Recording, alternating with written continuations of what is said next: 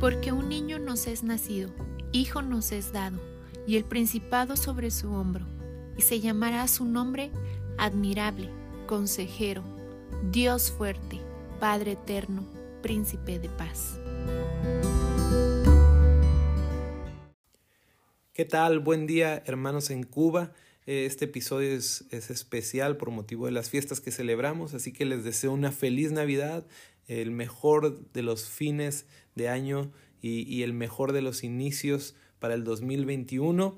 Eh, los amamos, estamos orando por ustedes, hermanos cubanos.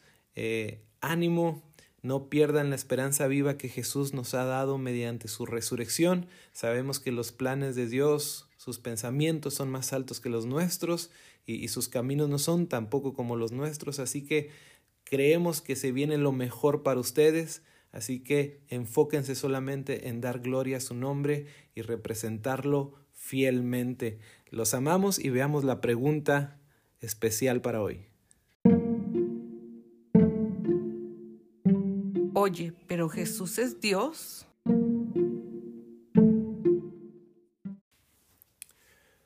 Jesús es Dios. Wow, esta es una pregunta muy buena y, la respuesta, mi respuesta categórica es absolutamente.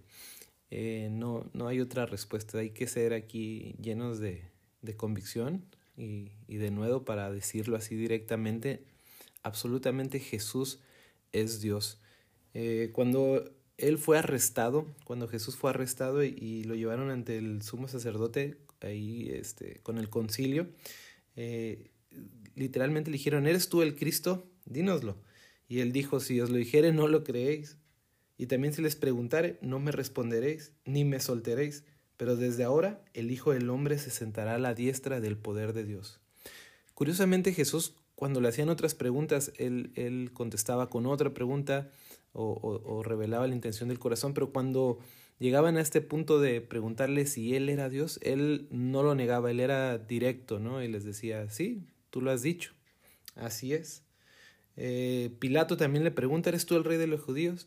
Y él contesta, tú lo dices. Entonces, eh, podemos decirle a la gente cuando llega con nosotros a preguntarnos si Jesús es Dios, eh, nosotros inmediatamente decirlo, sí, Él es Dios, absolutamente, no hay duda. Y, y podrías iniciar una charla eh, hablando acerca de cómo el nacimiento de Jesús eh, trajo un antes y un después en la historia. Y esto es importante notar porque han venido otros, otros hombres que se han hecho pasar por Dios, otros hombres que han sido considerados grandes maestros, Buda, Confucio, Mahoma, eh, pero no han cambiado la historia como Jesús lo hizo.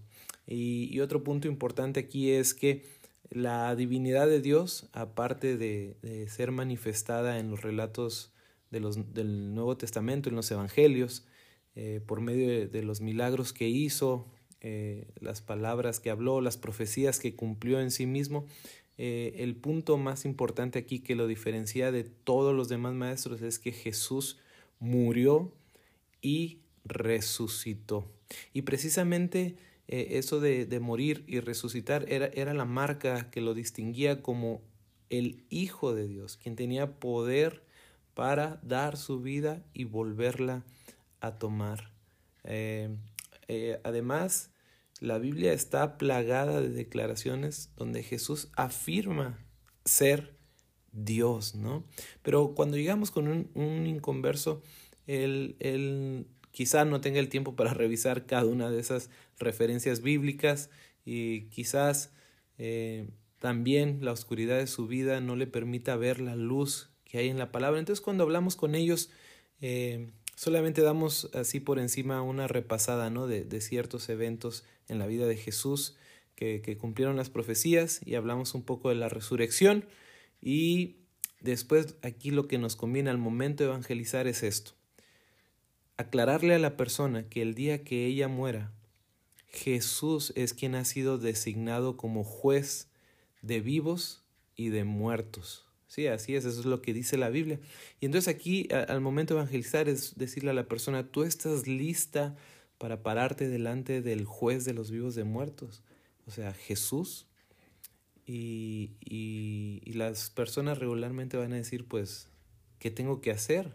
Y ahí es donde nosotros aprovechamos, ¿verdad? Para, para hablar, bueno, del problema del pecado, eh, explicarles a través de la ley lo que es el pecado y, cómo lo único que te puede justificar ese día en el que seremos juzgados es la fe en Jesucristo. Nada más, no otra cosa, no la religión, no eh, un certificado de bautismo, no eh, una membresía en una iglesia, eh, ni una obra, obviamente, no, solamente la fe en Jesucristo.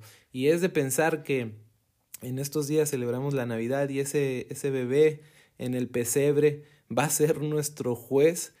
Así es, y algo que hay que resaltarle a la gente en estas fechas es que ese bebé tierno que ponen ahí eh, en los nacimientos, bueno, no se quedó como un bebé, creció, se hizo hombre y se humilló a sí mismo hasta dar su vida en obediencia, ¿eh? hasta la muerte, y él fue glorificado en su resurrección. Y Dios lo exaltó hasta lo sumo y le dio un nombre y es por esa razón que él fue designado como, como el juez de vivos y de muertos y él dará a cada uno su pago según las obras de cada quien. Así que cuando nosotros evangelizamos, eh, sí es importante aclarar la divinidad de Dios, pero que no se desvíe la plática a, otros temas, ¿verdad? Sino volverlo a traer de vuelta a lo que a nosotros nos interesa. Así que, bueno, este solamente fue un episodio especial de Navidad. Dios les bendiga.